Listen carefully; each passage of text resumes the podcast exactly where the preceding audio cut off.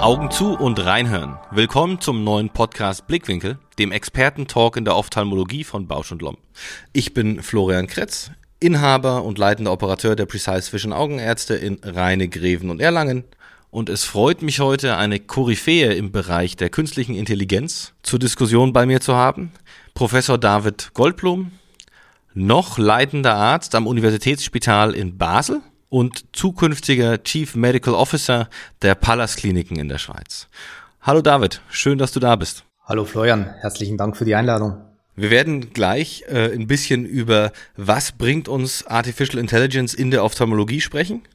Wir werden uns ein bisschen die zusammen über die Chancen und Limitationen von Artificial Intelligence für Patient und Arzt unterhalten und darüber diskutieren, was noch gemacht werden muss, was vielleicht noch fehlt, was vielleicht schon da ist, aber noch nicht benutzt wird. Und dann haben wir noch unsere besondere Rubrik Blickwinkel Lifehack. Da werde ich dir ein, zwei Fragen stellen und hätte gerne von dir eine Antwort, wie du ein Problem quasi angegangen bist und dieses Problem eben auch effektiv gelöst hast. Okay. David, ermöglicht uns die Nutzung von AI in der Ophthalmologie einen früheren Feierabend oder wird der Ophthalmologe gar überflüssig werden? Nee, das ist eine alte Angst, dass mittels Technologie, sei es AI oder sonstige Technologien, äh, Menschen und, und auch eben Ärzte überflüssig werden. Das glaube ich nicht. Ähm, AI ist eine sinnvolle Unterstützung für Ärzte und Ärztinnen, für Patientinnen und Patienten, um in der Diagnostik, in der Behandlung schneller vorwärts zu kommen. Das wird AI uns sicher bringen. Und, wir haben ja schon im täglichen Leben, nutzen wir AI. Jeder, der sein Handy benutzt, ähm, Face Recognition, Alexa, Siri, überall Wetterprognosen, da ist überall AI heutzutage schon drin. Was ist denn deine persönliche Definition für AI? Ähm, schwierige Frage. AI ist schwierig zu definieren. Ich, ich würde sagen, dass die künstliche Intelligenz, also dass, dass eine Maschine, die selber was entwickelt und, und was überlegt und was weiterentwickelt, erkennt, ähm, das ist für mich die Definition von AI. Das heißt, wenn du was programmierst und, und der Maschine die Aufgabe gibst, irgendeinen Bildbestandteil zu erkennen in einem Bild äh, und das einfach fix definiert ist, ohne dass sich die Maschine selber weiterentwickelt, das ist für mich noch nicht AI ähm, gehört, wenn man es weitergefasst nimmt, auch schon zu, künstlichen Intelligenz. Für mich noch nicht. Für mich ist eigentlich ab Machine Learning und Deep Learning das, was, was ich unter AI verstehe. Das heißt, das, was wir aktuell schon haben in der Beurteilung des OCTs, in den Diabetikerprogrammen, wo dann an den Fotos erkannt wird, dass es Blutungen gibt, ist eigentlich noch gar keine richtige künstliche Intelligenz, sondern sind eigentlich nur äh, Logarithmen, die einprogrammiert sind, um quasi anhand von Bild- und Textverarbeitung gewisse Strukturen erkennen zu können. Richtig, das ist im Moment so, aber es wird natürlich weiter geforscht. Da gibt es diverse Firmen und, und auch Universitäten, die ganz, ganz stark dran sind, eben aus, aus bekannten Bildern das in, in Maschinen zu füttern. Das hat schon Google zum Beispiel gezeigt 2016, dass sie aus einem Datensatz von 100.000 Fundusfotografien von wo mit x verschiedenen Geräten gemacht wurden, bei Diabetikern diese durch Diabetes-Spezialisten gegradet haben und, und dann die Fotos der Maschine gegeben, dem Deep Learning Algorithmus. TensorFlow ist übrigens ein Programm, das frei erhältlich ist. Jeder kann das versuchen zu machen, so ein äh, Deep Learning äh, einer Maschine zu füttern, braucht halt einen großen Datensatz. Auf alle Fälle haben sie diese Bilder der Maschine gegeben und haben gesagt, welche sind diabetische Retinopathien gegradet, auch mit Alter, Blutdruck und, welche nicht. Und die Maschine musste dann selber für sich lernen und erkennen, nicht man sagt der Maschine, das ist eine Blutung, da hast du ein Cottonwool ähm, und auf das musst du dich achten, sondern einfach nur sagen, ein Bild, diabetische Retinopathie, Stadium so und so viel anderes ist ein gesundes Bild und dann muss die Maschine selber daraus lernen, was ist eigentlich eine diabetische Retinopathie. Und die macht das besser schon. Das Programm, das wird jetzt nochmals getestet, wurde auch in Thailand getestet, wird dann kommerziell vertrieben werden, macht das besser als jeder von uns. Du hast ja gerade schon den Begriff Deep Learning verwendet. Ist das quasi das Deep Learning, das du äh, angesprochen hast vorhin, dass die Maschine wirklich selbst sich die einzelnen Punkte erarbeitet und sich selbst die Logarithmen macht? Genau. Da werden einfach entweder werden Parameter eingegeben, also wo man einfach sagt, dieses Foto hat, hat ein Diabetes, ähm, diabetische Retinopathie, Stadium 1, und dieses Foto, das von einem anderen Patienten hat keines und so weiter. Da brauchst du einfach eine große Menge an Fotos. Du gibst dem, zu jedem Foto sagst du auch noch, das ist ein Mann, eine Frau, das Alter, wenn du es hast, den Blutdruck zu dem Zeitpunkt, wo das Foto aufgenommen ist. Und damit tut die Maschine in diesem Deep Learning Algorithmus den Output nachher rausbringen und versucht selber rauszufinden, was ist eigentlich diabetisch daran, was ist der Blutdruck daran, was ist das Geschlecht. Das können die nämlich jetzt unterdessen auch schon noch nicht so gut wie eine diabetische Retinopathie, aber zum Beispiel eben am Fundus, was mich fasziniert, ein, ein Geschlecht erkennen in 80, 85 Prozent der Fälle oder eben auch den Blutdruck oder das Alter auch ziemlich genau. Werbung Sie denken, IOL-Explantation geht nur kompliziert? Wir überzeugen Sie gerne vom Gegenteil. Mit der Jünemann-Explantationspinzette von Bausch und Lomb greifen Sie die Linse direkt im Kapselsack und ziehen sie anschließend problemlos durch den Inzisionstunnel heraus, ganz ohne die Linse vorher aufwendig zu zerschneiden. Mit dem Aktionscode Blickwinkel20 erhalten Sie das Produkt mit einem Preisnachlass von 20% auf den Listenpreis. Alle weiteren Informationen zur Aktion finden Sie in der Folgenbeschreibung. Werbung Ende. Das heißt, wir sind eigentlich ja jetzt schon angekommen beim Stand der Dinge von AI in der Ophthalmologie. Aber trotzdem ist es immer noch größtenteils experimentell und noch nicht weit vertrieben. Wann denkst du denn, dass so der erste Startschuss fällt, dass künstliche Intelligenz wirklich in die Ophthalmologie mit einsteigt im Bereich der Diagnostik? Also die, die ersten Programme sind schon seit Jahren verfügbar. Eben das Hill RBF, das ich initial angesprochen hatte, das von Warren Hill, ein Augenarzt in, in Arizona, kreiert wurde. Das ist erhältlich. Das kann man im Netz unter Hill RBF gebrauchen für die IOL-Kalkulation. Das ist in, in diversen Geräten vorhanden drin. Und, und das ist eben, wie gesagt, nicht eine klassisch optische Formel, sondern das ist eine künstliche Intelligenz, wo wir, Warren mit, mit Hilfe von, von Kollegen und Kolleginnen, die ihm Daten geliefert haben, diesen Algorithmus trainiert haben. Das ist, das wird schon heute gebraucht und die, die Methode ist eben keine Formel, sondern eine statistische Methode, eine künstliche Intelligenz, ein, ein Pattern Recognition, ähm, die, die ist erhältlich. Aber wir haben das schon in der Ophthalmologie heute. Die, das erste kommerzielle oder auch gratis zur Verfügung gestellte Programm ist bereits vorhanden. Ähm, Google ist in der Zulassung für die, die diabetische Retinopathie. Ähm, DeepMind mit dem Morpheus, da, da wird auch demnächst was kommen fürs OCT. Also da, da wird jetzt in den nächsten paar Jahren wird da ganz viel rauskommen. Jetzt hast du ja auch unterschiedliche Bereiche in der Ophthalmologie angesprochen. Äh, Warrens Biometrieformel ABF, die ja vor allem quasi für die Kataraktchirurgie äh, letztendlich ist, wohingegen die anderen Programme sich ja quasi eher in Bezug auf äh, Retina, vor allem auch auf Medical Retina mit OCT-Erkennung und Fundusfotografie beschränken. Was denkst du, wo wird die künstliche Intelligenz schneller und effektiver einschlagen im Bereich der Netzhaut oder eher im Bereich des Vorderabschnitts? Schwierig zu sagen. Ich schätze, es wird parallel laufen. Es, es ist, beide Themen sind so wichtig, ähm, das kann ich so nicht beantworten, keine Ahnung. Du hast ja selber schon deine Erfahrungen damit gemacht, wahrscheinlich vor allem eben mit der Hill-ABF-Formel. Mhm.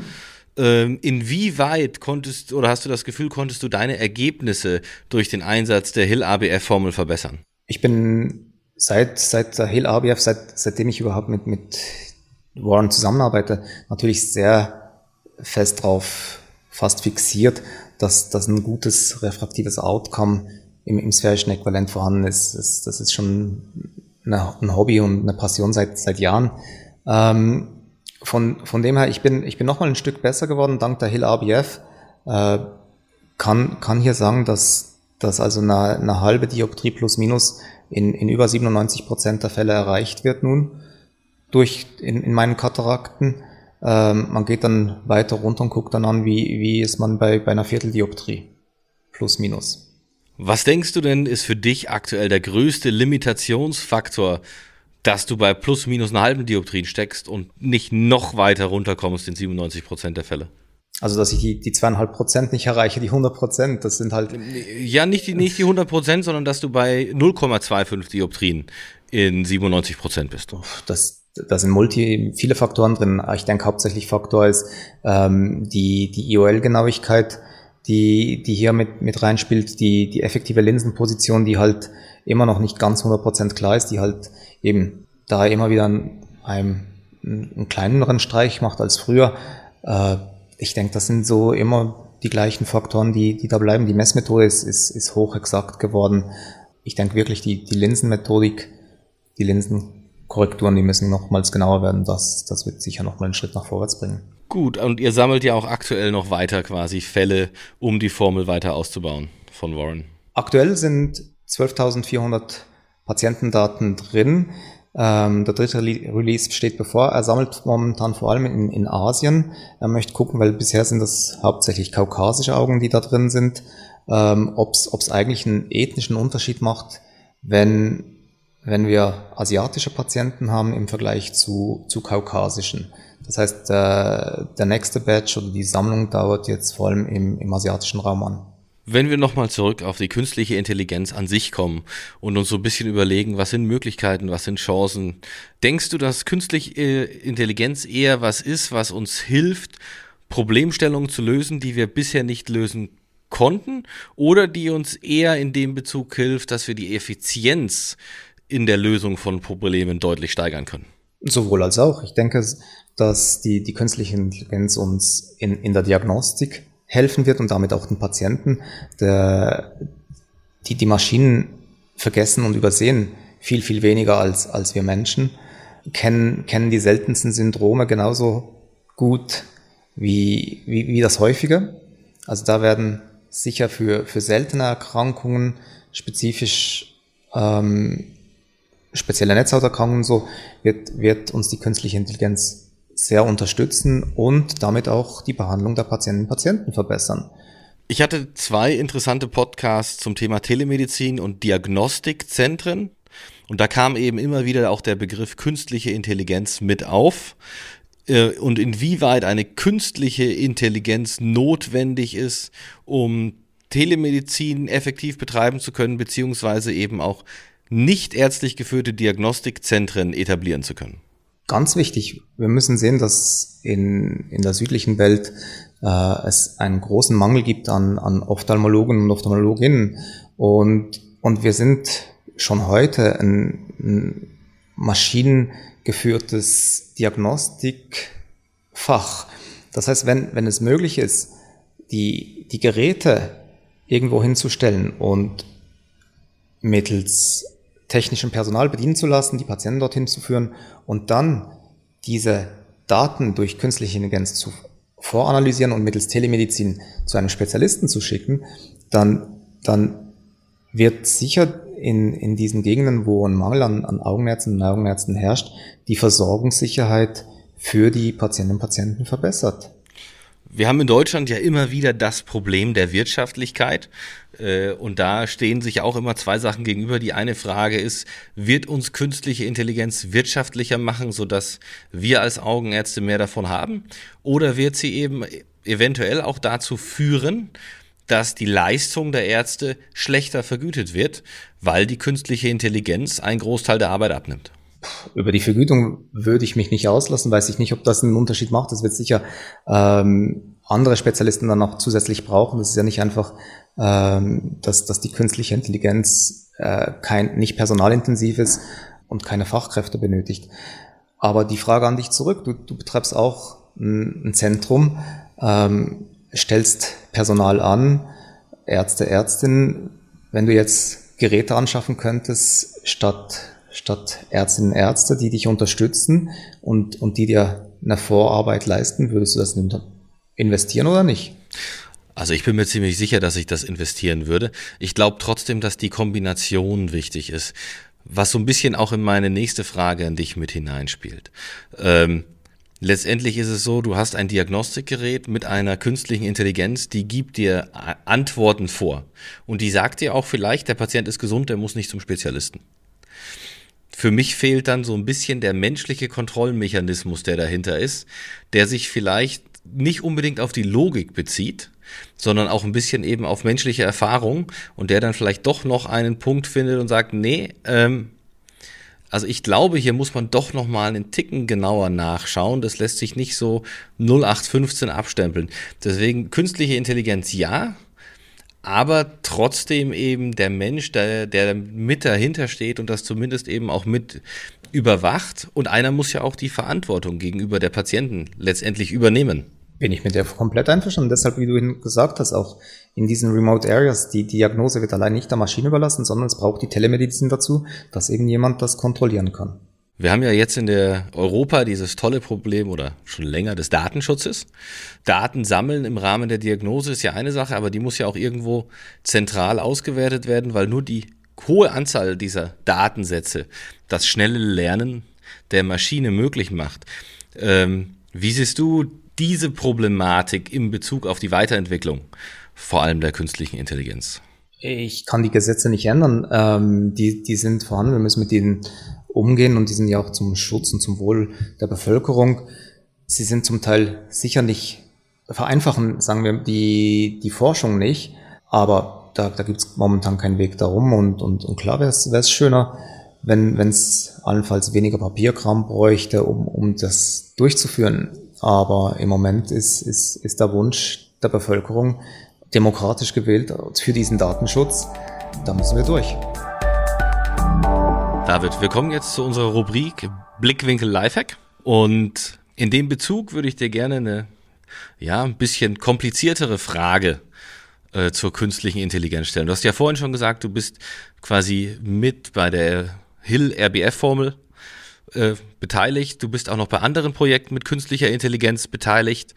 Ähm, wie stellt ihr sicher, dass mit dieser künstlichen Intelligenz uns nicht das passiert, was in dem bekannten Arnold Schwarzenegger-Film Terminator passiert ist und die künstliche Intelligenz sich so weit fortentwickelt, dass sie uns übernimmt? Ähm, das sind, das sind Horrorszenarien, die, die vielleicht, wenn, wenn du künstliche Intelligenz, die wird ja gebraucht, auch im militärischen Bereich, dir dir vorstellen kannst. In, in dem Bereich, wo ich tätig bin, ist, ist die künstliche Intelligenz unterstützend als, als Diagnostik für, für die Ärztinnen und Ärzte am Schluss auch für das Wohl des Patienten. Ähm, solange jetzt zum Beispiel bei der, der Hill-ABF nicht auch noch ein, ein Roboter gekoppelt ist, der die Katarakte operiert und dich packt, ähm, und dir die Katarakt dann gleich operiert, sehe ich da nicht eine Gefahr, dass, dass die Maschine zur Gefahr wird oder der Computer. Ähm, das ist eine, eine alte Angst vor, vor jeder Technologie, schätze ich jetzt mal. Aber klar, im militärischen Bereich, ähm, künstliche Intelligenz kann ich mir vorstellen, dass sie gefährlich werden könnte. Im Zuge unseres Lifehacks, David, sind irgendwelche Probleme mit der Hill-RBF-Formel am Anfang aufgetreten? Und wie habt ihr die gelöst? Im, Im Rahmen dieser Hill ABF ist eigentlich nie ein Problem aufgetreten. Das Problem ist mehr das Verständnis der Leute, dass, dass es sich hierbei nicht um eine optische physikalische Formel handelt, sondern um eine statistische Methode. Aber die Akzeptanz ist, ist sehr, sehr schnell da gewesen. Die Leute haben realisiert, dass das ein Nutzen ist für, für sie und ihre Patientinnen und Patienten und entsprechend ist es sehr, sehr schnell auf große Akzeptanz gestoßen. Aber es ist natürlich ein Punkt, wo man einfach sagen kann, man startet mit was ganz, was Kleinem und in der Theorie kann sich auch dieses ganz, ganz Kleine, solange es Zugriff auf Daten hat, theoretisch eben weiterentwickeln. David, ich weiß, künstliche Intelligenz ist nicht das einfachste Thema, um es zu besprechen. Wir stecken sicherlich auch noch ziemlich in den Kinderschuhen, obwohl es schon viel gibt, äh, ist da aber auch noch ganz, ganz viel Ausblick in die Zukunft. Ich glaube, wir konnten relativ viel heute hier auch covern. Ich finde gerade die Sachen, die du erwähnt hattest in Bezug auf diabetische Retinopathie, OCT-Software aus Moorfields und gerade auch die Hill-RBF-Formel, die ich selber auch ganz gut kenne, äh, hochinteressant und definitiv schon Unterstützung in unserem Fachgebiet. Und möchte mich nochmal bei dir für die äh, tolle Unterstützung und die wirklich gute Diskussion bedanken. Herzlichen Dank auch an dich, Florian. Wir werden in unserer nächsten Episode mit Herrn Professor Thieme ein kleines bisschen über Effizienzsteigerung im OP reden. Gebt gerne Feedback an blickwinkel.bausch.com oder unter LinkedIn auf Blickwinkel, der Expertentalk der Ophthalmologie. Gerne könnt ihr den Podcast auch bewerten und damit dürfen auch alle wieder die Augen aufmachen. Vielen Dank.